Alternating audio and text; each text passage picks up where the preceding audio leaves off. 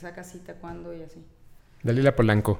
¿Cómo Ya vamos a empezar. Ya empezamos, Bendito, ya está. ¿Cómo? ¿Ah, Estamos, válgame Dios. Hola. Eh, ¿Cómo estás, tu guiño? Bien, ¿y tú? Bien y de buenas. ¿Cómo va? ¿Qué estrenaste ayer? Cuéntame. Estrenamos ayer, Simón dice, la verdad yo quería que tú me contaras a mí, caray, se me olvidó hablarte para que, para que lo vieras porque me hubiera gustado mucho saber qué opinas al respecto. ¿Te soy honesto? Ujú. Tiene como un año que no tengo tele. ¿Es en serio? Tengo una cosa ahí medio clandestina Ajá. que ya no, ya no, ya no tengo tele. Mira. Ya no pago tele de cable. ¿Cómo va a ser? Pero lo veo. Lo veo y te digo. Ay, sí, por favor, porque Estás- sí quiero. Mira, quiero saber. Quiero saber qué piensa una persona en la que yo confíe. O sea, que confíe que me va a decir una verdad. ¿Sí? Y sí, no, pues la neta es que sé que, por ejemplo, tú no te vas a tocar el corazón, nada No. más porque. Pues nada más porque tenemos un vínculo de su amistad. Sé que no te vas a tocar tu corazón, pero decir, ay, qué bruto, qué chulo. Ay, fíjate que lo vi, qué padre. Qué padre. Sí, no. O sea, sí necesito que alguien me lo diga. Porque digo, al final sabes que tu gente te quiere y, ay, te vi, ay, ay, ay. Y pues si te pones a ver, no sé, las redes sociales, o sea, no pasa de, ay, qué padre, felicidades, o es un asco, es una mierda, guay, bla, bla, bla. Entonces digo, ah, o sea, Pero que tampoco vi me que alimenta. vi que está Arat, ¿no? Está Arate La Torre, Nora Salinas, está este, el señor Ricardo Faslich, eh, Claudia Costa, Sergio Ochoa, eh, María Chacón y Carlos Spacer. Somos como que el, o sea, el, El núcleo. base. Y bueno, finalmente está también la señora Dora Santillán y Susana Rentería, ¿Qué tan que difícil hacen es el mismo personaje. ¿Qué tan difícil es hacer tele ahora? O sea, ¿se ha complicado? Déjame decirte que fue este proyecto en específico fue muy bueno, o sea, muy muy bueno todo el el estar ahí, el proceso, las lecturas fueron espectaculares. Ya la grabación yo dije, ching, se nos está yendo tantito lo de la lectura. o sea, ¿qué está pasando? Algo no está cuajando igual, pero bueno, las lecturas fueron espectaculares. La, la producción, de esas veces que dices, algo va a pasar, güey. Alguien se tiene que morir o seguramente alguien es muy pedorro o ah, de verdad, algo, algo va a pasar porque no puede ser Que vaya también. que todo vaya tan bien. Ok. Ya después empezaron eh, pequeños problemitas. Había gente que no estaba acostumbrada, por ejemplo, a trabajar de memoria. Ok. O sea, Teleprompter y cartulinas y eso. y este, ¿cómo se llama? El apuntador, el Ok. chicharo. En- eh, digo, cuando trabajas mucho tiempo en Televisa, Televisa ha producido novelas durante años y centurias. Entonces, la gente está muy acostumbrada, digo, no es algo que yo critico, simplemente No, es, es una manera de manera de trabajar. Sí. Entonces, ellos están acostumbrados y, y van ahí, digo, by the book, su book. Ujú.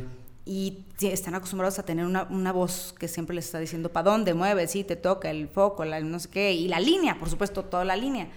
Y este, digo, bueno, yo hago teatro, Es que es eso. yo hago teatro y estoy acostumbrada a memorizar este mis guiones y he trabajado mucho con el señor Benjamín Kahn, que es un director que si te pone chicharo es porque dice, esta escena la quiero como yo la quiero. Entonces, Ok. te vamos a poner un chicharo y yo te voy a ir diciendo, y si es meticuloso en el momento así de baja la mirada, llora, ahora, voltea tu cabeza a la izquierda, no subas tanto la cabeza, bueno, porque es como él la quiere ver. Entonces te dicen, ay, pero no se plastifica todo, Pues, pero es lo que quiere el señor director. Entonces yo hago lo que quiere el señor director, porque Benjamín Kahn es de los que regularmente te piden la línea aprendida, porque es otro ritmo. Porque es además otro ha hecho- ritmo completamente diferente. Y él hace además también otro tipo de proyectos que no tengan que ver con televisión. Nada que ¿No? ver, o sea, él Entonces- hace ópera y hace teatro y hace unos, unas cosas, unos montajes extraordinarios de esos que te hacen pensar. Oye, cuando siendo actriz de teatro, ¿cómo fue? ¿Cómo empezaste tú? Mira, la verdad yo quería ser director. Porque haces un chingo de cosas. Yo quería, yo quería dirigir. Ok. Y este, pero mira, a mí me llegó muy tarde la actuación a la vida. Yo estaba así como en la cola porque quería ser biólogo marino o quería ser, no sé, médico zootecnista. Yo me iba a, los, a salvar animales para el mundo y todo.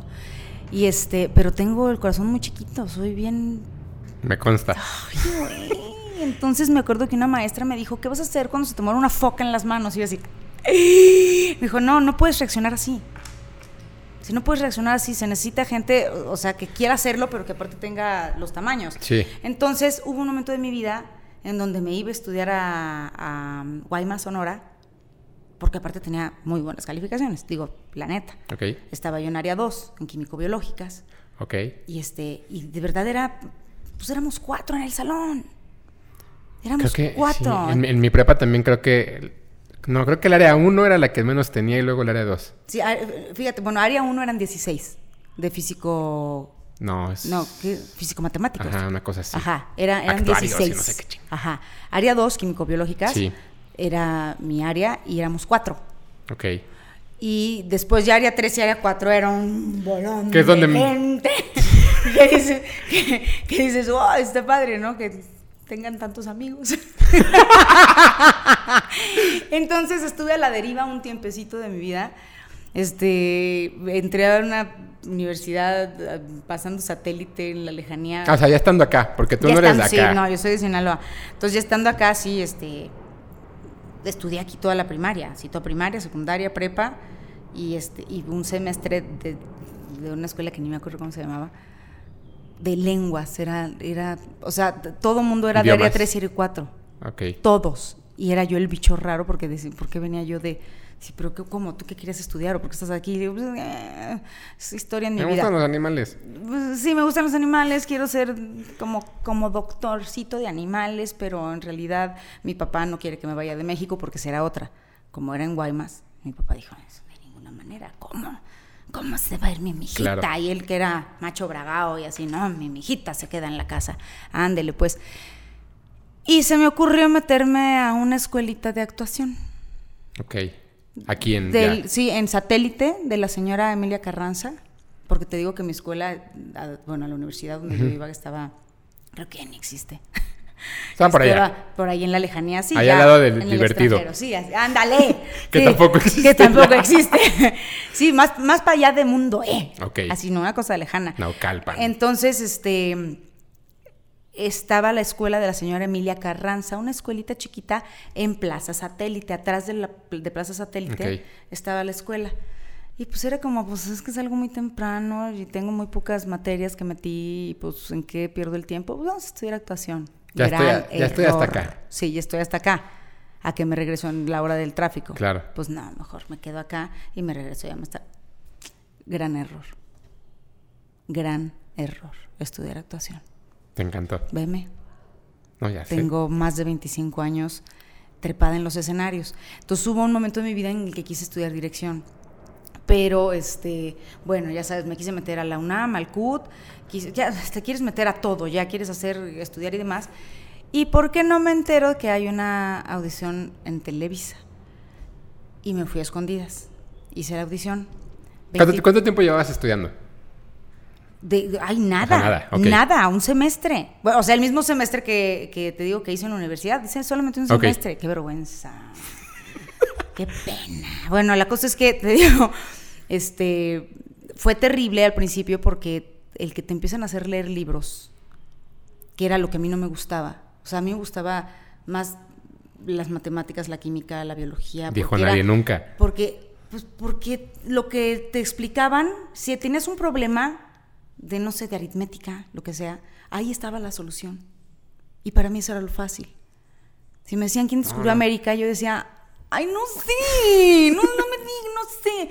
Y que me meto a, a estudiar actuación, que al principio te digo fue de hobby, luego me meto al CEA, pero en el CEA me tocó a mí pues la época militar del CEA, me tocó Hugo Argüelles, me tocó Rosa María Bianchi, me tocó el maestro este, López Miernao, eh, Aurora Molina, ¡ay! Torre La Fam, que le dio clases a Pedro Infante. O sea, el señor ya no pagaba ni tenencia.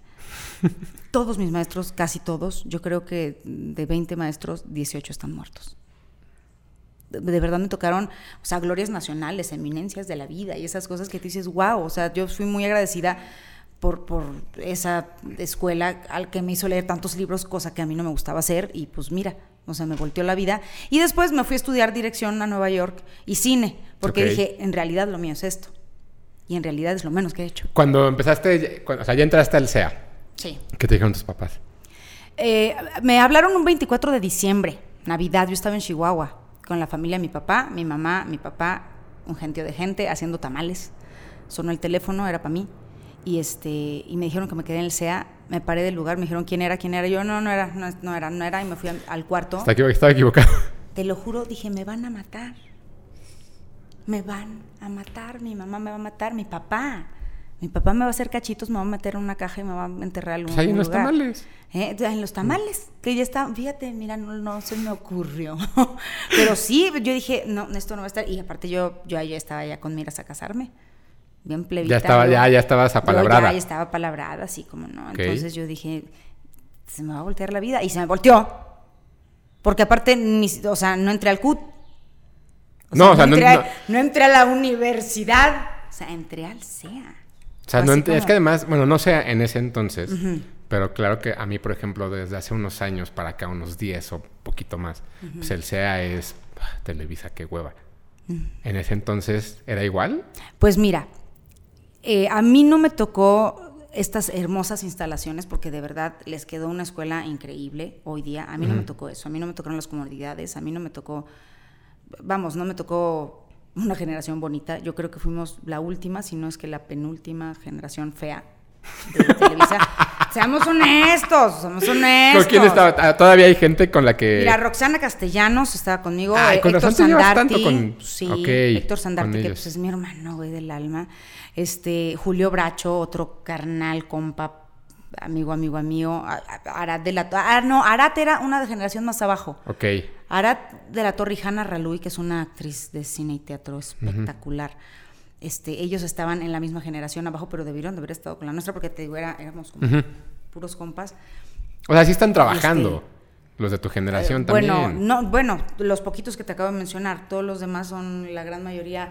Pues el que no es psicólogo, este, tiene un gimnasio enorme en Puebla y la que no se dedica, por ejemplo, a la belleza y si no es ama de casa, este, exitosa, que se vale, exitosa. que se No, vale. espérate, y exitosa. De esas amas de casas que, yo- de que dices, si yo fuera ama de casa, yo quisiera ser como esta Ok. porque o sea, lleva la casa, los hijos, ya los tiene en universidad todos.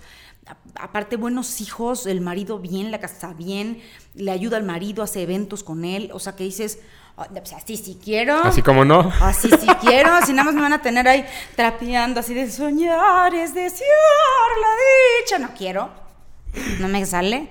Entonces, bueno, la cosa es ya no sé de qué estábamos hablando. No, de, de tus compañeros, que, Ah, hay bueno, unos que tengo, sí. tengo varios compañeros que han sido este, muy exitosos en, en lo que hacen. Isadora González también está haciendo muchas cosas. O, o se han ido a, te digo, a teatro, o se han ido a cine, o, o pues están haciendo mucha televisión.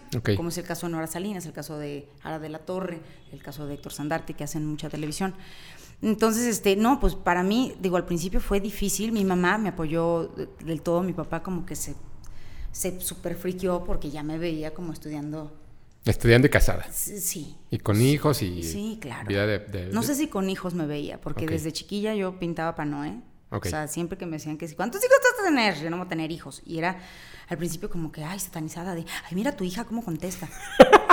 yo, pues no voy a tener, ¿qué quieres que te diga? Voy a tener 10. No, no voy a tener.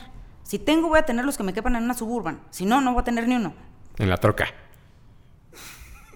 No tengo ni uno. Pues sí, sí, que te quepan así atrás en la caja del. Ahí, todos ahí atrás como, como vacas. Pero no, pues no era lo mío. Entonces, bueno, a- a- aceptaron que iba a estar ahí un ratito a ver cómo me iba. Y es la primera vez que pertenezco, porque todo mundo, todos en esta escuelita veníamos de familias disfuncionales aterradoras. Ok. O sea, yo en todas las escuelitas que estuve, en el hispanoamericano, en el colegio Las Rosas, porque fui en un colegio de monjas, pues todas eran las niñas bonitas con su moñote rojo que venían de su familia bonita, de padres casi siempre eran mix, españoles, mexicanos o puro español y que ellas habían nacido aquí. O sea, como que yo viviría entre bonitas, para empezar, y güeritas, que yo decía, pues yo de dónde salí. Y luego, pues yo era, pues la cagada siempre. Mientras todas eran bonitas y se enchinaban la pestaña y se peinaban porque iban a salir los hijos, los chavitos de la Salle o los chavitos del Simón Bolívar, y entonces hay que caminar bonito delante de ellos con el uniforme horrible del Colegio Las Rosas. Yo hacía por estupideces, andaba en, o sea, rodillas gustaba destruidas, Aerosmith y- Me gustaba Aerosmith, me gustaba Guns N' Roses, era un animal diferente, no pertenecía. Mi familia no era funcional, mi papá viajaba, mi mamá viajaba, yo no, no tenía la casita, el perrito, los papitos y los hermanitos, nunca, jamás, esto no lo conocí. Mi hermano llegó 20 años después de que yo había llegado a esta vida. Yo ya ni vivía con mi familia. Todos somos así. Fíjate que tengo la, tengo la teoría de que antes había uno por escuela. A mí me tocó también ser, por ejemplo, ese de la El escuela. bicho, tú sí, eras el bicho. sí, porque Sí. pues, mi papá no vivía con, no, no estaba con nosotros. Mi mamá trabajaba toda la, todo el día y toda la noche para, para darnos a, a mi hermano y a mí todo. Eh, me gustaba la música en inglés. Me gustaba la música que no era bien. Ajá. Y era como el raro de la, de la escuela, de la primaria y de la secundaria. Y llega un momento en la vida que de pronto todo el mundo es, es igual. Ay, y, nos empezamos a encontrar como esta gente. Y los que éramos los misfits en ese entonces, ahora creo que tenemos una comunidad más amplia y, ma- y- y- y más amigos. Sí. Que, pero que son amigos que además sí les confiarías la vida. Claro Igual son poquitos. Sí, son sí, esos, somos ¿no? pocos. Somos pocos, pero somos Ajá. chidos, la neta. Entonces a lo mejor no está, o sea, no está tan mal que nos haya pasado eso. No, yo, yo hoy día te digo, digo, pobrecitos de mis papás, que yo siempre decía, es que yo estoy sola y ustedes se la pasan viajando. Y ya, ya". Hoy día digo que bueno, porque a mi hermano les tocó, pobrecito, a mi hermanito le tocó. Le tocó. Ya no viajar, ya no, viajaban. Sí, no, ya estaban los papás en casa y yo veía, yo ya no vivía en la casa con mis papás, pero yo veía, yo decía, qué bueno que no los tuve. Digo, los amo, los No, amo no, no con es otra cosa. No, eso es su punto y aparte, No, no, el amor que les puedas tener, pero sí te hace, te hace muy independiente el ser un bicho raro. No, y el, y el que te estén Sí. respirando todo el sí, tiempo no, no está padre, y demás, no claro. padre, no, no, no. Porque además te haces, siento que, que, que suceden este tipo de cosas do- donde te haces responsable de tus actos. Sí. Y te das cuenta. Exacto, y de- exacto, O te sea, das cuenta. te das cuenta de justamente de las consecuencias de cada decisión que tomas. Te das cuenta porque como no tienes a alguien que salga a darte la cara por ti en ese momento, porque se está dando, A se está partiendo la cara para que tú vivas. Sí. O sea, mis papás estaban ta- igual que tu madre, o sea, fuera trabajando, partiéndose el lomo para que yo tuviera lo, pues todo lo que tuve, gracias a Dios. Sí, poco entonces, mucho. sí, poco mucho, pero pues yo, entonces, yo estaba sola. Entonces yo me daba cuenta de las cagadas que yo cometía y las tenía que resolver, porque ellos iban a volver en algún momento y yo tenía que tapar todos mis males y Claro. todos los hoyos hechos, ¿no? Entonces, sí, te da una responsabilidad diferente. Porque Sí. de adolescente te sales de tu casa antes, te, te haces independiente antes. Te tienes que hacer de comer. Sí, o ¿No? sea, claro. o sea, cosas. Pagar luz, agua, teléfono. Cosa que hoy día yo digo, ah, caray, yo veo que hay gente que, que a sus 29 años, 35 y más, siguen pues con sus papás. Y siguen. Porque no saben hacer cosas. no saben. ¿No?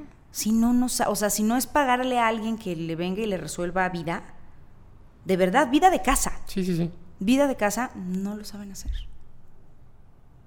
No, sé. No sé, creo que, creo que está no bien, sé, pero bueno. bien. A mí- yo creo que nos fue bien. Sí, y entonces estabas estudiando en el, en el CEA. En el SEA. En el SEA fui feliz, porque te digo, todos eran disfuncionales igual que yo, entonces tuve un vínculo, tengo de, de mis personas más importantes en la vida, yo creo que estuvi- estuvieron en el SEA conmigo. Y bueno, salgo del SEA y empiezo a hacer teatro, porque yo sí tenía muy clara la idea del teatro. Ok. O sea, cosa que pues no le gustaba mucho a Televisa, ¿verdad? Porque te preguntaban, ¿y qué vas a hacer? Y no, pues yo novelas, artista famoso y demás. Yo decía, voy a hacer teatro. Y era como, pues, espérate, espérate, Que, espérate. que en teoría tendría que ser al revés, ¿no? O sea, tendrías que llegar del teatro a la tele, creo. ¿O Pues- cómo funciona? eh, Pues no, que no a- te la momento- sé, ¿eh? no te la sé. Yo lo que sí te digo es que yo en mi cabeza tenía claro que yo te quería estar parada en los escenarios. Porque siento que en un escenario teatral, la respuesta a tu trabajo es inmediata. Sí, claro. A lo que voy es, yo sé si hice mi trabajo bien en cuanto lo estoy ejecutando. Si yo tengo que hacer reír a una persona enfrente y no hay una carcajada, no lo hice bien. O el güey de esta. Si yo tengo que hacer llorar a los que están enfrente, y como bien dices, ¿eh? no solo el que tengo aquí, sino, si no oigo el del que viene de hasta atrás, no lo estoy haciendo bien. Entonces yo tengo una respuesta inmediata de lo que yo estoy haciendo. Y eso me gusta, saber que lo que estoy haciendo va bien, va mal y, O sea, ¿te gusta experimentar. Te gusta trabajar además con la presión. Sí, o sea, con, sí, y con, y con sin- o sea, sin, con el sentimiento del público vivo enfrente de mí. Porque siempre al final viene el aplauso y dice que, ay, trabajamos por el aplauso. Pues igual y no es el alimento como tal, porque a mí sí me gusta entrarle unas buenas hamburguesas, pero sí, la verdad, es un... A huevo. Sí, cómo no, así de, claro. Sí, claro, el aplauso no es lo que te, lo que te da de comer, el aplauso es lo que te motiva a seguir. Sí, O sea, porque, exacto. porque Es una droguita, es un, una cosa que se te mete y te jala el ombligo por dentro, o sea, ah, que te dices, reconozcan es, Sí. es un poco lo que sucede en el radio. Sí, sí, el radio también Exacto. es, no es tan inmediato, pero sabes que quien te escuchó, o sea, qué maravilla cuando haces radio y estás en alguna tienda y dices, perdón, ¿cuánto cuesta la silla esa? Tú eres la del radio, dices, ay, qué padre, güey. Pero te das cuenta que no es inmediato como en el teatro. En el teatro Claro. es, la Ahí. hiciste, aquí está, el aplauso, o la risa, o el llanto, o el... O sea, oír que la gente, o sea, deje de respirar por ti, dices, ¡ay, qué sabroso! Justo platicaba el otro día con un, con, con un, un radio escucha de, de Jordi. Porque me decía, porque justo al- al- algo me preguntó Jordi que qué era lo que me gustaba del cine. Y justo el de ver películas con gente y, el, y, el, y el momento de él es su papá. Él- Dices, ok, Sí. entonces a mí me gusta mucho voltear a ver las reacciones de la gente. Cuando sé que va a pasar Claro, algo. sí, claro. Es- Eso es increíble. Entonces me decía, me, me- me escribía un güey, es que como, o sea, no entiendo el chiste, hazlo. O sea, como esas reacciones pequeñas en colectivo es lo que construyen el hecho de decir, en mi caso, este güey lo logró. Claro. Este güey que dirigió esta película, que lo escribió, lo logró. Entonces es, lo mismo actuando. Cla- y No, ahora, porque además es- montándome a lo que estás diciendo, ahora sí que me agarro de Ajá. tu ejemplo, como actor, no sabes qué pasa cuando haces una película O una serie. hasta que salga la película, que a veces pueden ser años. Claro. ¿sí? Una serie se puede quedar enlatada. O bien podemos grabarla, como en el caso de Simón dice, la podemos grabar y a los dos meses salir al aire. Y yo, por ejemplo, ahorita, hoy, ayer fue el estreno, Pero- y hoy yo no sé. meses. Y hoy yo no sé. Claro, pero son dos meses. o sea, Exacto. claro, porque además tú ya estás, ya, ya tienes Pero es esta voy, adicción. es el tiempo, es el tiempo. La tele, en la tele te puedes tardar una semana en saber cómo reacciona la gente. De una semana. O hasta un- una hora, o lo que sea, claro. eh, Sí, de, de que saliste. Pero de una semana te puedes ir dos meses, seis meses, o se te queda enlatado el producto y jamás lo ves. En el cine, este, echas la frieguita y ahí no en, en dos meses no ves la película. No, la puedes ver, pero O el sea, público ves- no. Sí, no, ve- y no, o, o- o sea, ves el cacho, el coso, sin esto le falta, el, no, no, no tiene el audio, no tiene el coso. Entonces vas viendo cachitos, cachitos. Digo, yo he hecho solamente tres películas en mi vida y beats. Y era de, ¿ya, ya va a salir? No. ¿Ya va a salir? No. ¿Ya va a salir? No. Cuando ya se te olvidó, va a salió. salir. ¿Cómo? No es posible. ¿Sabes? Entonces, por eso me gusta el teatro. Eso no, no le resta tan importancia No, al no, cine y a la tele. No, a lo que vamos Digo, es en mí. que tu adicción y tu gusto es por esa reacción inmediata y por el hecho de que, de que la gente lo que está sintiendo es lo que tú estás buscando que sientan. Sí. Porque supongo que no es lo mismo, porque vaya, puedes buscar el sentimiento de que lloren, pero entonces se ponen a cagarse de la risa y entonces valió. Sí, cierto. Y no, y no es lo que buscabas. Exacto. Exacto. O sea, y te puedes poner a experimentar en el momento. O sea, un día que llegues al teatro y dices, no puedo, hoy no puedo, voy a tener que experimentar y vamos a ver qué sucede. Y te encuentras cosas. Y en el momento lo sabes. Dices, ah, o sea que si hago esta inflexión, la gente no solo se ríe, o sea, aplaude. Es el ja, ja. Y, y tienes que interrumpir, hacer una pausa.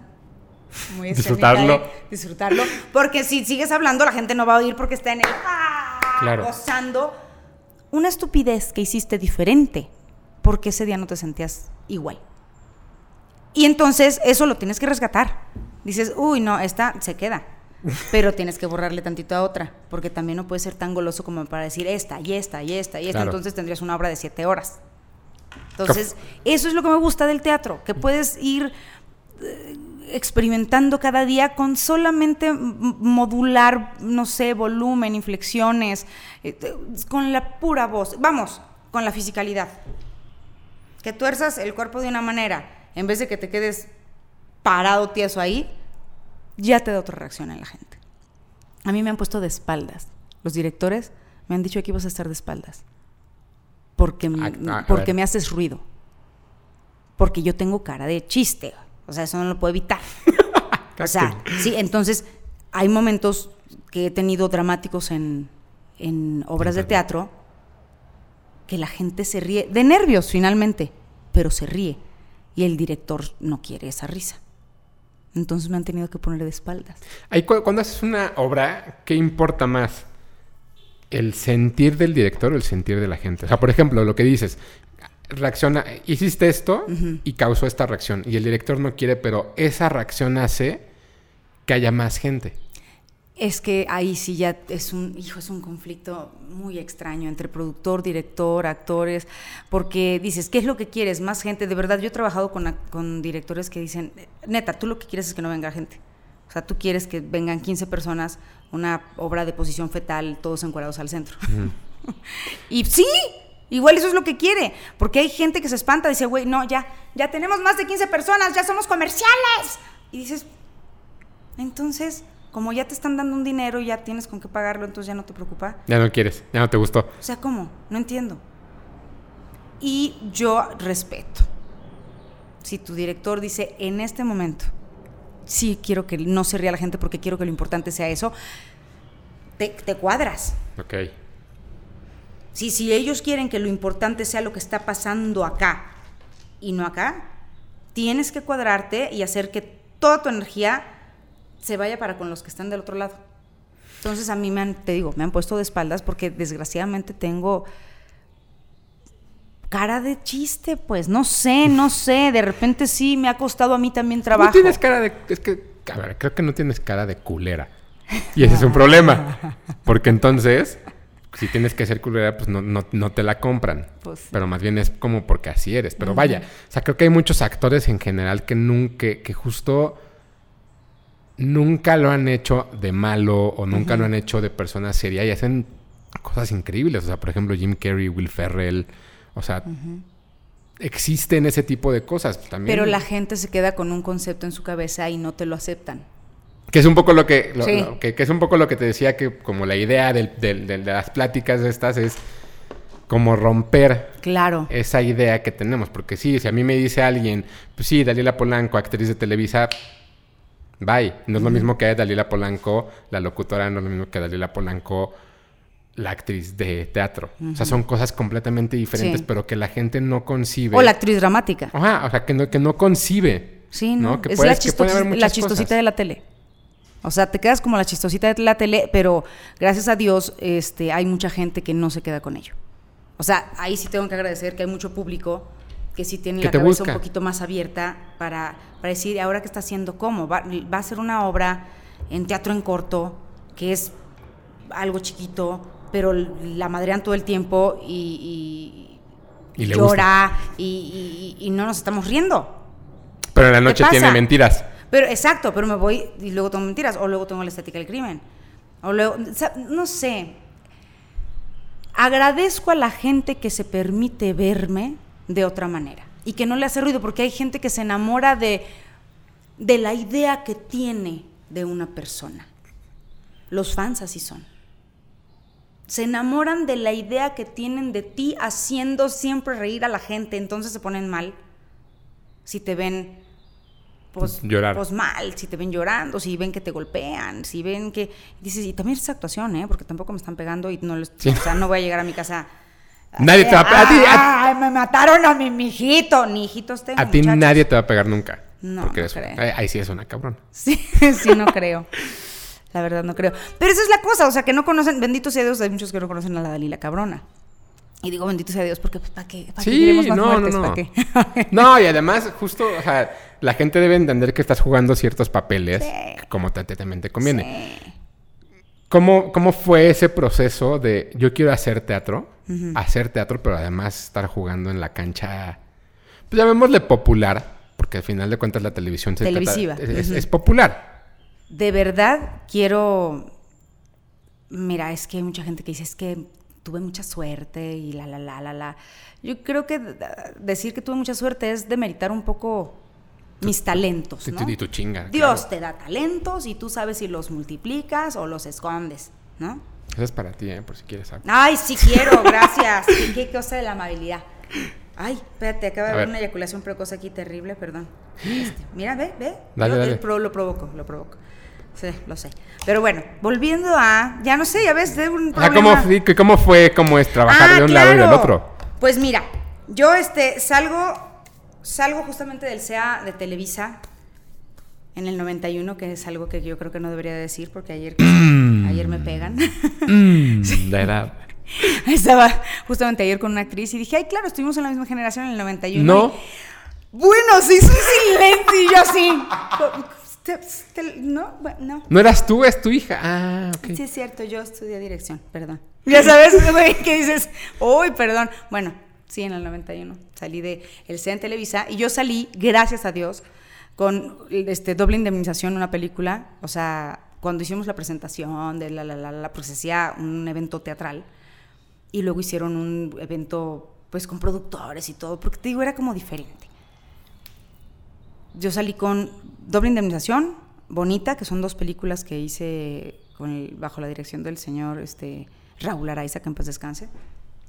Salí con este, la gira de La Jaula de las Locas, de teatro, que eran cosas como que yo decía, ay Dios, como el te- teatro, pero, pero de comedia, de música, ah, caray, como, o sea, Que en el 90, 91 era difícil, que era ¿no? No había difícil, no, tanto. y aparte que yo no era mi tirada, yo, yo dije, yo voy a salir a hacer drama, yo Electra, yo, Yo madre, Alpa. ¿sabes? ¿sabes?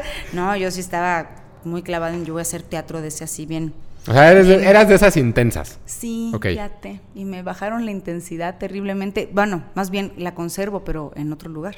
Sí, porque además ahora lo que estás haciendo es eh, como, como comedia y, y- y musical y otras cosas y, y sí. te va cabrón también. Sí, sí, la verdad, y es divertidísimo, y es divertidísimo. Entonces, bueno, la cosa es que mucha gente empezó a ver pues, el trabajo de mis compañeros y el mío, y pues hubo productores a quien les gustó mi trabajo.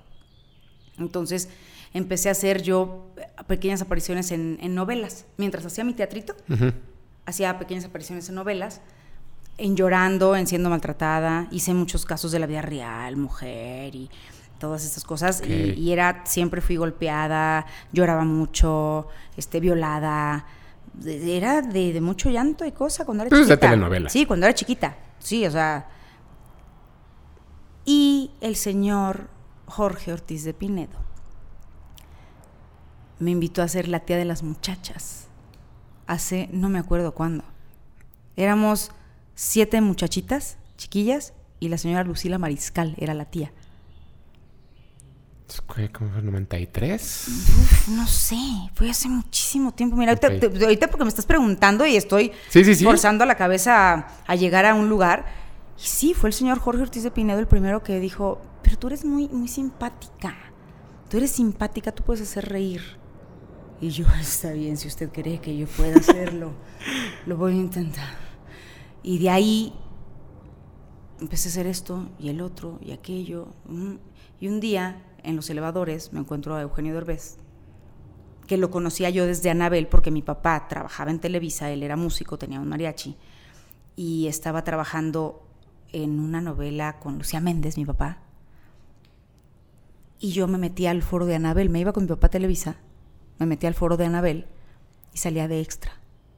Me decían, ¿vienes de extra? Yo, sí. Sí. A maquillaje. Bueno, y me iba a maquillar. Y ya le llegaba a mi papá en la noche, yo así en pintada, y mi papá, ¿ahora dónde te metiste? Yo es que fui extra y trabajé. Nunca cobré, porque nunca supe que era. No, claro que no. O sea, Porque además tenía- no, no- estabas en la, en la nómina. no, o sea, llegabas nada, y no, estabas- yo llegaba claro. y veía que tenían a, una- Anabel era un programa de comedia de ¿hace cuánto tiempo era Anabel? ¿88? Uf, imagínate. Puede ser. Entonces yo iba porque acompañaba a mi papá, porque ese día había estado libre yo, estaba libre, no había nadie me que iba con mi papá a Televisa. Y era, ¿por qué no? Mientras mi papá está trabajando yo veía que había una línea de gente que le estaban maquillando de egipcios, yo también. Dentro. ¿Dónde me pongo? ¿Dónde me siento? Entonces, Mario Besares me veía siempre y me decía, tú vente acá y me ponía siempre adelante y me decía, a ver, si yo te dijera que tienes que llorar, ¿cómo llorarías? No sé si, pero si te dijera que exageraras, ah, ah, ah, ah, bueno, tú te quedas aquí. Y me ponían, ya sabes, y me empecé a hacer como amiguita de Mario Besares y de Eugenio Derbez, porque era su amiga la extra, que nunca pertenecí ni a un sindicato de extras, ni, ni, ni, conocí a quién, ni, ni cobré un peso, ni mucho menos. Luego te digo, que no está bien que se haga, pero se puede. Eh, si no es correcto. Digo, yo estaba ahí, pues tuve la oportunidad, ¿qué haces, no? Claro. No tenía nada que hacer yo. Bueno, la cosa es que ya este, me encuentro a Eugenio Derbez en los elevadores. Ya había estudiado yo mi carrerita, ya había hecho teatrito y mis novelitas y todo. Y ay, qué bonita la niña que está allá trabajando. Me lo encuentro al hombre y me dice, ¿qué haces aquí? ¿Cómo está? Tengo un programa. ¿Te gustaría entrarle a un programa? Dame tu teléfono, te voy a hablar. Me habló para los peluches. A la semana estaba yo grabando los peluches. Y ahí fue donde quedé marcada para el resto de la vida. Donde reventó. Donde, sí, porque los peluches fue un gran, gran éxito que hoy día hay gente, niños que siguen. No la superan. justo, justo platicaba con Eugenio hace poco, lo entrevistamos ahora que vino a promocionar eh, Hombre al Agua. Y decía, es que la gente me sigue pidiendo que haga eso, pero yo ya no quiero. ¿Cómo le explico a la gente que ya no quiero sin que se enojen? ¿no? Entonces, que ese es mucho el problema. Que, la gente de pronto, eh, tú como actor o tú como persona en general, ya superaste otras cosas. ¿no? Pero la gente te está, te sigue, oye, ¿cómo está tu novia tal? No, pues ya no ando con ella. Pues no, ya. Oye, ¿cómo está? No sé qué tal y, en qué estás. Entonces, como que la gente se queda con esa idea. Y, y Eugenio justo lo que decía, lo que él decía es, hay gente que sí me deja hacer cosas, pero hay gente, la mayoría, que le cuesta mucho trabajo. Lo que te dije hace rato, se enamoran de la idea que tienen de ti como tal personaje y no permiten porque son muy celosos de pero es culpa cosas que les gusta. Pero eso es un poco culpa, no de ustedes, es, culpa del éxito que tuvo. Pues Porque sí marcó una época. Digo, o sea, yo, a mí me dicen siempre Eugenio Derbez, yo no pienso en la familia Peluche porque nunca lo vi, pero sí pienso en de vez en cuando. Ah, va. ¿no? O sea, sí pienso... Sí, porque también el señor rompió, ¿eh? Con muchas cosas. O sea, en televisión rompió con muchas cosas y lo hizo muy bien. O sea, sí pienso en eso primero y no pienso en, la familia Peluche. Yo nunca vi la familia Peluche. Entonces, tampoco es que esté enamorado de ese Eugenio Derbez, pero es lo que yo recuerdo. Sí, claro. Entonces, también creo que está muy cañón haber marcado época en un canal tan grande con dos cosas tan diferentes y en distintos momentos. Sí. Y tú eres parte de una de esas. Yo soy parte de una de esas. Digo, a mí todavía hay niños hoy que se me paran enfrente y así de, es cierto que tú eres Martina, la del, justamente la de los peluches. Y yo digo, pobre niño, o sea, ya me ve, o sea, yo antes en pura minifalda y enseñando tantito cuerpo y pelos parados y, y ahora viene y ve esta señora así de, es como mi mamá, es, es, así de decir ¿Tú, eras Martina ¿en serio? Y yo, mm, pues sí, cariño, sí, mira, si le hago así, sí me parezco. Y pues, de que dices generaciones y generaciones y se vuelve a repetir y se vuelve a repetir y tienes toda la razón, porque es un éxito que vas cargando, no que vas abrazando, claro. que vas, no, lo vas Que no es que no te guste. Sí, no, que esa es la otra. Sí, que dices que yo estoy muy agradecida, porque finalmente a mí me puso en un lugar, ¿sí? Y de ahí salió más teatro. Y de ahí salió más tele. Y de ahí, bueno, las novelas, te digo, también salió. Bueno, o sea, yo, bendito sea Dios, tengo más de 25 años y no he dejado de trabajar ni cuando quise ser ama de casa, porque lo intenté tres años de mi vida. El papel más difícil de tu vida. El papel más difícil. Ni, ahí dejé de trabajar. Ok. Yo vivía en Miami y regresaba a México cada mes y medio más o menos a grabar La Familia Peluche, justamente. ¿Cuánto duró la familia Peluche? Híjoles, no sé. Mira, fueron tres temporadas. Yo estuve en las dos primeras. La tercera no estuve porque yo vivía en Argentina. Estaba trabajando yo en Argentina cuando se hizo la tercera temporada en México. Aparte ya con todo el mundo adulto, ya todo el mundo carne diferente, cuerpo diferente, estaturas muy diferentes de los niños. Claro. Y este, pero fueron solamente tres temporadas. O sea, la gente jura que fueron años. Pero fueron ¿cuánto tres temporadas. ¿Pero cuánto dura una temporada? Híjoles, no sé. O sea, no es como en Estados Unidos que una temporada dura 24 capítulos. Yo creo que como algo así. O sea, que son seis meses. No tengo ni idea, pero ahorita tenemos aquí nuestras computadoras que podríamos checar. Ajá, ajá, pero, este, pero eh, justo como que la idea de que sí, lo repiten, lo repiten. Y, es algo que hace mucho tanto Televisa como TV Azteca, que lo que les funciona lo van repitiendo. Digo, los Simpson han salido... Eternidad. ¿Cuántas pinches veces en, en TV claro. Azteca, no? Pues aquí fueron, te digo, nada más tres. Hay gente que jura que fueron años. 12 años. O sea, años de la familia Peluche y no fueron años.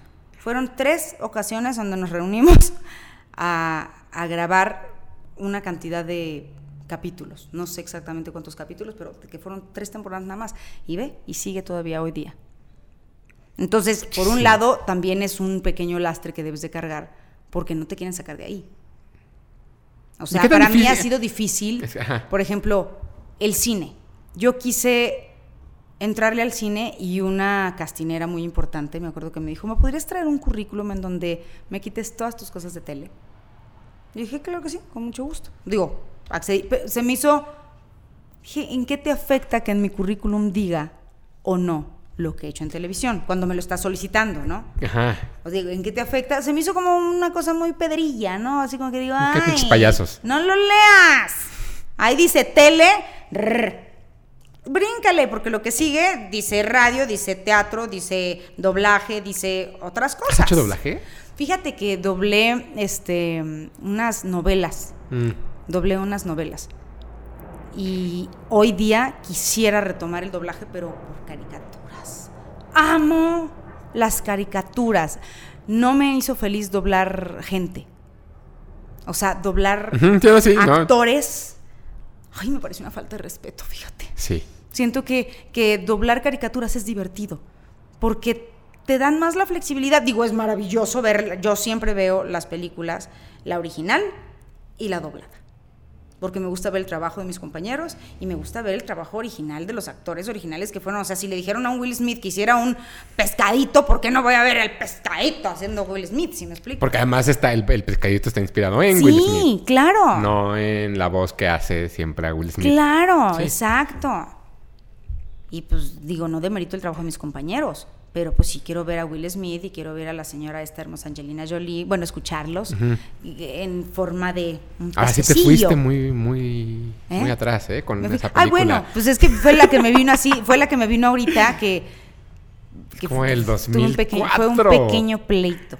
Un pequeño pleito esa película. Y, y muchas, digo, hoy día, muchas, digo, tengo este, muchas amigas con las que alego de las películas dobladas, de- pero de La Dama y el Vagabundo, pero de Cenicienta, pero de este Búscalo más Que además después las, las volvieron a fueron- doblar.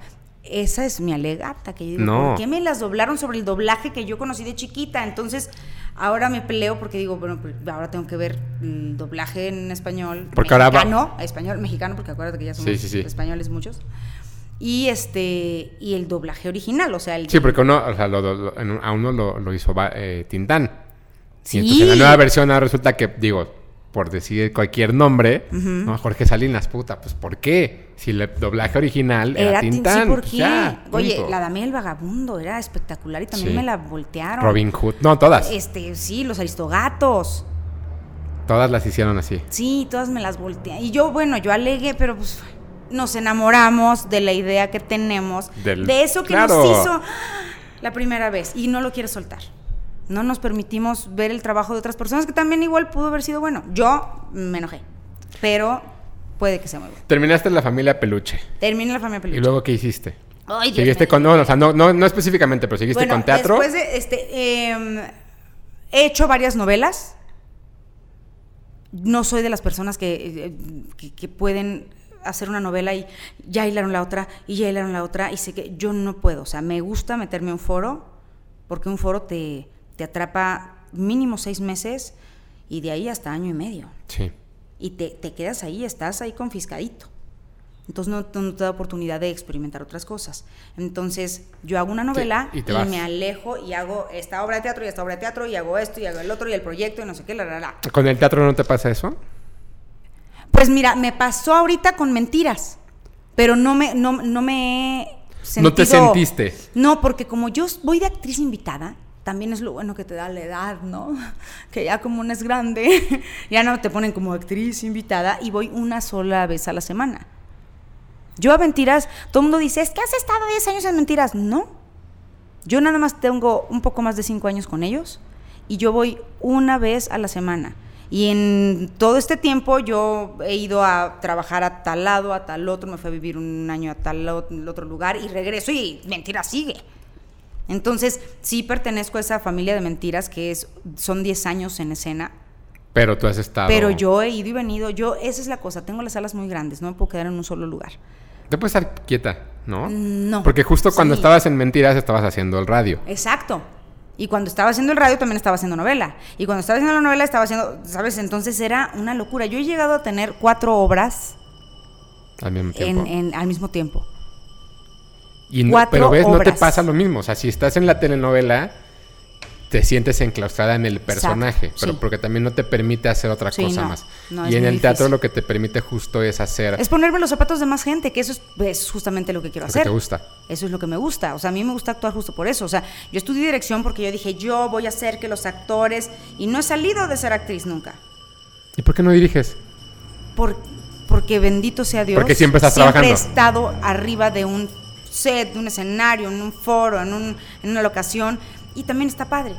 En algún momento me han ofrecido dos ocasiones dirigir este, cosas. Y por una u otra razón no ha cuajado. Y hemos tenido muy buenos trabajos. O sea, buenos trabajos y al final que si no es o, o problema de la producción o problema de sabes lo que sea, pero siempre ha sido ajenas a, a nosotros, no he podido llegar a, a concluir. Uno era una serie televisiva y el otro era una obra de teatro. ¿Qué te gustaría dirigir?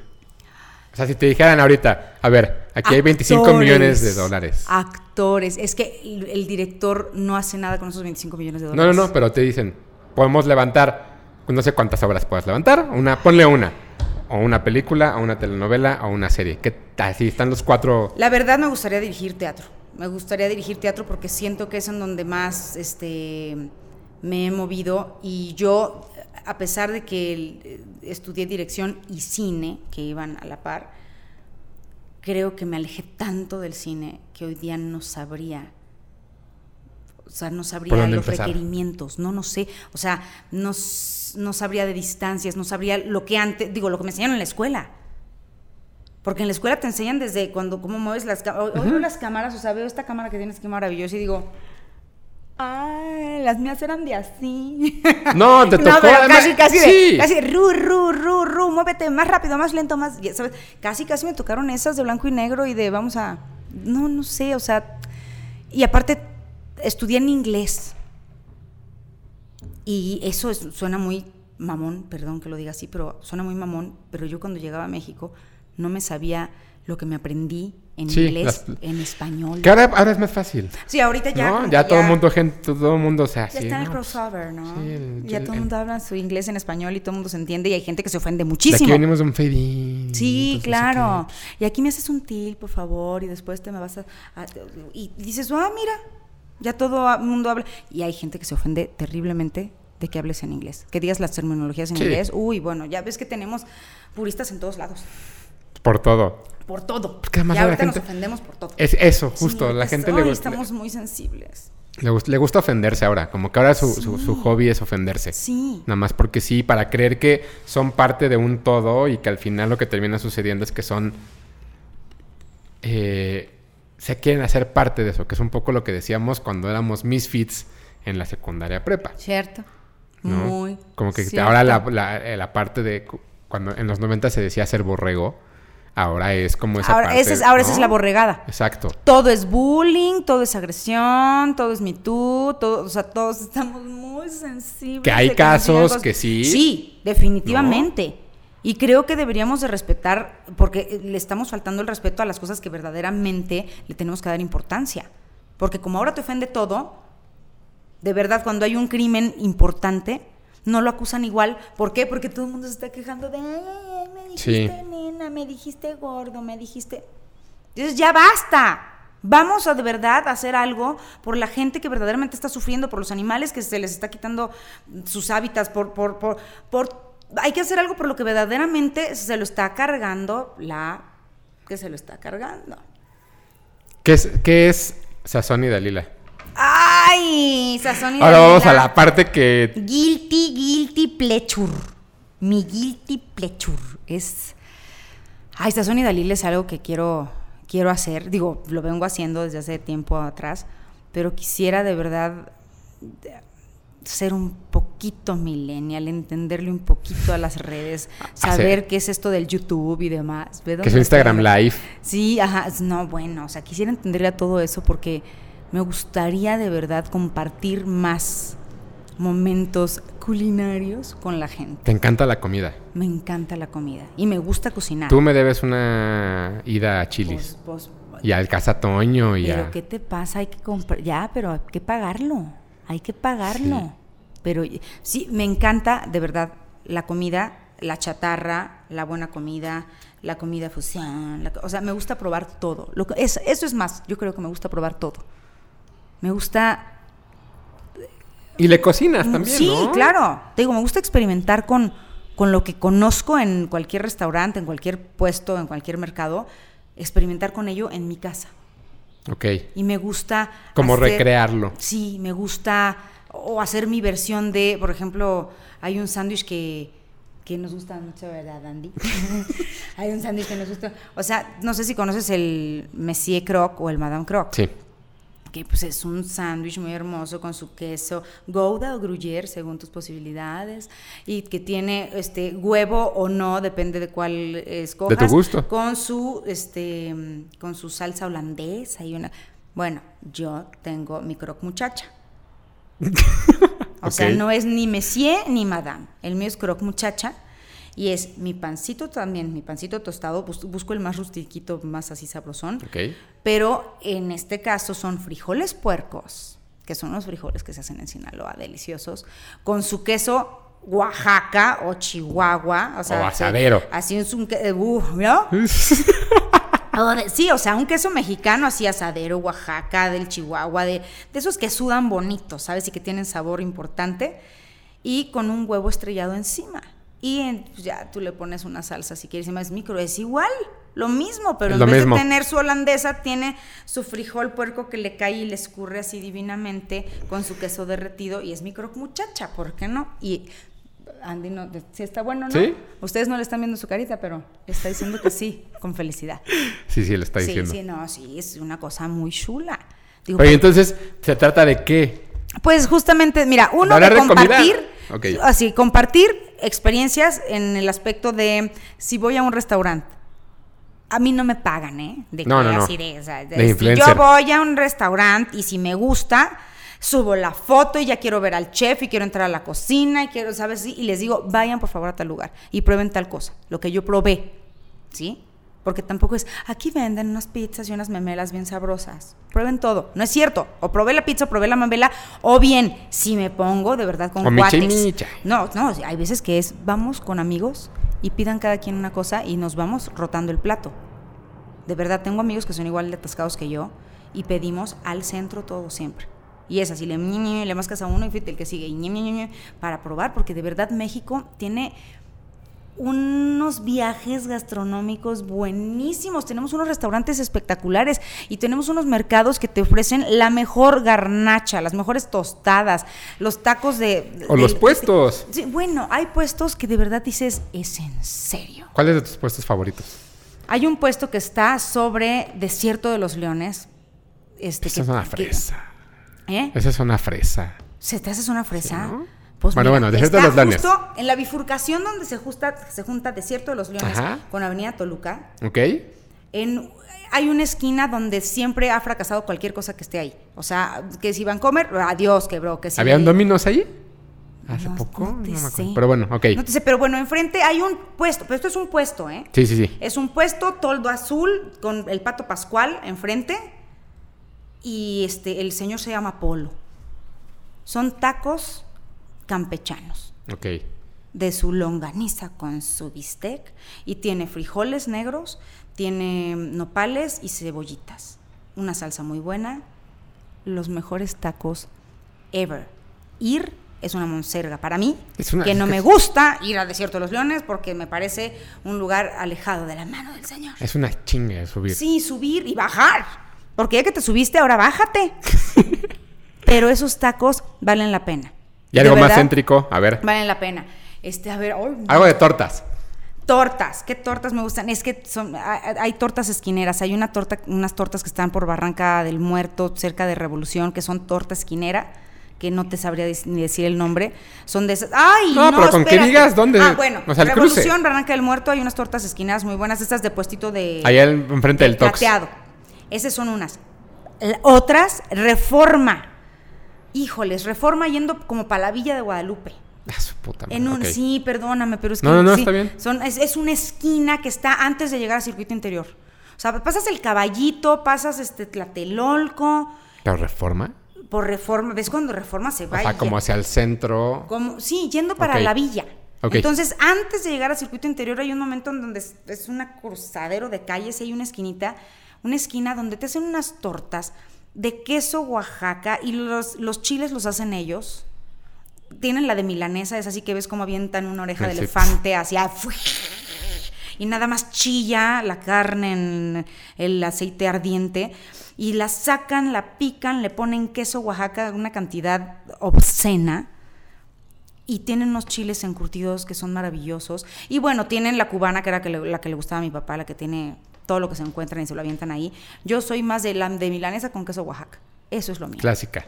Ah, sí, y es espectacular y me parecen buenísimas. Quesadillas. Las tortas, quesadillas, ah, pero, pero tenemos que dejar la, Ok. ulti- la última torta, que esta sí va a ser muy fresa para que veas. Está las bien. tortas, estas de las que me compras de torta de chilaquiles con milanesa, las de la esquina, La, de del- la condesa. la que todo el mundo conoce, que esa es una cola terrible. Que esas las llevaban del Metro Valderas, las de tamal frito oaxaqueño no del puedo, Metro no, Valderas. no puedo Ya no estamos en edad. ya No, yo no estoy con el, nunca estuve con el tamal frito. El De hecho, tamal frito lo hacen mucho en Sinaloa, el tamal frito. de hecho yo nada más como tamal de dulce. Ya sabes que soy ¿Cómo bien payaso sé, para la comida. Pero no, yo sí, ¿cómo te explico? Una torta de tamal oaxaqueño, que a mí me parece el tamal oaxaqueño, que es el más grasosito, están en, en, en afuera del Metro Valderas. Ahí están unas tortas divinas. Ahora, quesadillas, pues la neta a mí sí me gusta irme, me- me- ya estoy... Eso, no, ya está estoy bien. saboreando así Pero. ¿sabes, ¿sabes por me qué? gusta irme de, de mercado. Las quesadillas que más me hacen feliz son las del mercado, pero el mercado de Tepoztlán, no las de afuera de los restaurantes. No, no, no, no, no. no, de adentro del mercado. Donde están los itacates Donde están también. los itacates, así. Esas me Un parecen itacate de picadillo. gloriosas. Hay otras este, que están afuera, te, te digo dónde están. Pues son casi siempre las de la señora de, les dicen los amores, porque están afuera de una iglesia y mi amor, ¿me pasas la quesadilla? Ma- mi amor, ya está la de la señora. Sí, mi amor, tome. Es para la orden, para no sé quién. Y, están, y los amores les dicen a los señores, porque se me amorean todo el tiempo y hacen quesadillas, de las que van sumergidas en aceite. Porque creo que esas son las buenas, las que dañan. Es que ese es tu problema. No, no, a mí me gustan, no, a mí me gustan no mucho, no, a mí, no, a mí me gustan mucho las quesadillas fritas, pero también las de comal. Sí, pero es otro sabor. Hay unas de comal buenísimas en el mercado de la Virgen, que solo se ponen los jueves. Ay, no las conozco. Está Apúntale, en, Mercado de la Virgen. en la Virgen y espera, es el Tenguis de la Virgen y Miramontes. Ok. Hay unas chingadas así buenísimas. Luego también están los machetes. Que, que ojo, también no se dejen seducir por el tamaño, porque luego uno Sí. dice la tortota, la quesadillota, el machetote, la memelota, y no hay sabor. Y aplica para, Sí, para todo, ¿eh? No hay sabor, sí. Sí, sí, o sea, ahora, como decía el señor Mauricio Castillo, más vale sardina juguetona que ballena dormilona. Exacto. Sí, aplica para todo. No se dejen engañar por los tamaños, porque hay cosas que no son enormes, que te dan un placer indescriptible. Pan de dulce. Pan de dulce, soy bien desabrida para el pan de dulce porque me gusta el bolillo. Me gusta más el, o sea, el bolillo, pero, pero una buena concha, y bueno, para buenas conchas ahí sí hay muchos lugares, o sea, Mac. maque, bueno, el superama, ¿qué me estás diciendo? La Ah, concha no del me gustan, a superama. mí me gustan más las del Yo las acabo de probarlas del Superama y me sorprendí porque dije, yo, ¿es en serio que el Superama tiene conchas tan sabrosas? Este, Dicen que el pan de muerto, a mí no me gusta el pan de muerto, pero dicen que el pan de muerto de Superama, Ah, no te lo, no te lo manejo. No, no, te lo manejo, es pero yo te digo, las conchas sí estoy probando, pero a ver, es maque es uno, este cafeo es otra muy buena concha. Este, mm, las de Superama que te digo que las acabo de probar y si más si te- las del Cardenal. Las del Ah, Cardenal, sí. ah, qué cosa. Sus molletes son muy buenos. Qué sabroso su pancito. Sí, ah, te digo, es poco el pan dulce que me hace feliz porque prefiero la sal. Prefiero Ok. la sal. Sí, a ver, ¿qué más? ¿qué más? Hamburguesas. Uy. Hamburguesas, mis hamburguesas favoritas son las del puesto que se encuentra en la calle de Chin, espérate, a ver, saliendo del Teatro Silvia Pinal, del nuevo Teatro Silvia Pinal, atraviesa Chapultepec y estás entrando justo a la Roma Norte. Ajá. No es la calle de frontera, es la que está, una que está pegada casi a Cuauhtémoc y casi llegando a este parquecito que está cerca de Álvaro Obregón, hay una esquina, ¿eh? En el jardín. Pero sí es frontera. Flesh, flesh. No, Frontera te saca. No, Colima. No, Colima va- va así. Y Push. Sí. Ah, O sea, ok. si no te sé, pero estás O sea, casi frontera, cerca. frontera baja de Chapultepec y Colima cruza. Con... Sí, porque mira, Frontera es donde. No, Frontera está. No, está más para acá, Frontera. Es más, más pegado a la Cuauhtémoc. Ok. Es una esquina donde hay un puesto de hamburguesas que siempre está llenísimo y tienes que hacer una buena cola y son, para mí, espectaculares. Me encantan. Son hamburguesas al carbón. Es que son buenísimas. Hamburguesas al carbón. Ahora que si ya te quieres ir a Soul o a We Love Burgers o esas cosas también me hacen feliz. Este, Yo, ajá, K6. yo acabo de probar la de. Six. Ah, la de sí. sí ya cuál también son buenas. Yo acabo de probar la de Clooney hace como tres semanas. ¿Y qué tal? Brutal. ¿En serio? El queso, hijos. Bueno, Clooney debe de tener un buen queso, sí o sí. Siempre. Pero yo no, o sea, siempre me ganan las crepas. Pues sí. Y dije, no, voy a probar la hamburguesa. Sí, a mí me- Clooney es así la ensalada y la crepa. Es así como Sí. que va uno... va- Ajá, y el Sí. aderezo. Aderezo de claro, manzana. Dices, por... Y justo por eso te estoy preguntando de comida porque sé que te gusta mucho, la comida. Mucho. ¿Has probado las hamburguesas de Soul? No. Las que tienen este... No, espera, sí. ¿Sabes que están rellenas de queso? No, te, te ponen el fondue, llegan con el fondue en la Ah, mano y te lo avientan encima. Es una cosa. Métete a mi página, al de Instagram, arroba sazón y dalila, y ahí búscale, ráscale y vas a ver cómo hay cosas bien sabrosas. Y no solamente, digo, esa, esa hamburguesa que es que te avientan el queso encima y todo eso, tiene unos sándwiches, bueno, como hot dog, el Philly sandwich, el Sí, el Phil Stick. o Phil sea, Stick, sí. Stick se llama, pues es muy bueno y los hot dogs son muy buenos. Soul es muy bueno, es un lugar muy bueno de hamburguesas. Es que hamburguesas ya, es que últimamente ya la gente se está de verdad como que peleandito. Y aparte como ya te ofrecen su cerveza este Artesanal. artesanal, que, que la verdad yo sí, sí me gusta. ¡Ah! Tostadas, ¿ya fuiste a las guerrerenses? No. A no la guerrerense. En Ensenada, estoy hablando de Baja California. Ah, no Hay una doña, no, espérate, no, no, no. Hay una doña que tiene un puesto desde hace más de 20 años, yo creo, porque yo lo conocí muy chiquita. Se llama La Guerrerense, su puestito. Pues que nos lo acaban de abrir aquí sobre Ah, Nuevo. León, en la Condesa. Sobre Nuevo León, ponle en su Waze, En el, en el en Maps. el Waze, ponle ahí este, La Guerrerense y te lleva. Está en Nuevo León, al lado de la librería, no sé si es el péndulo, creo. No, ¿cuál es? Eh, sí, el péndulo. ¿Sí?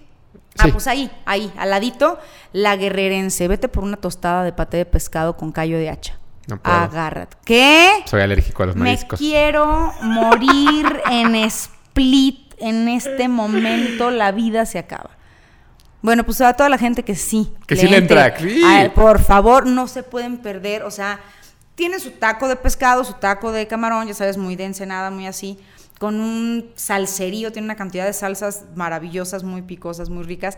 Pero la, la tostada de paté, tostada de caracol, este, tostada de, hay una campechana que tiene este pescado, tiene camarón, tiene callo de hacha. No, no, no, no, no, las tos- son, estilo en- de- de- son las de Ensenada, güey.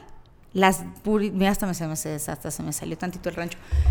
Las de- no, no sabes qué cosa más buena las de Ensenada. Y hay otro lugar muy bueno que está sobre Puebla.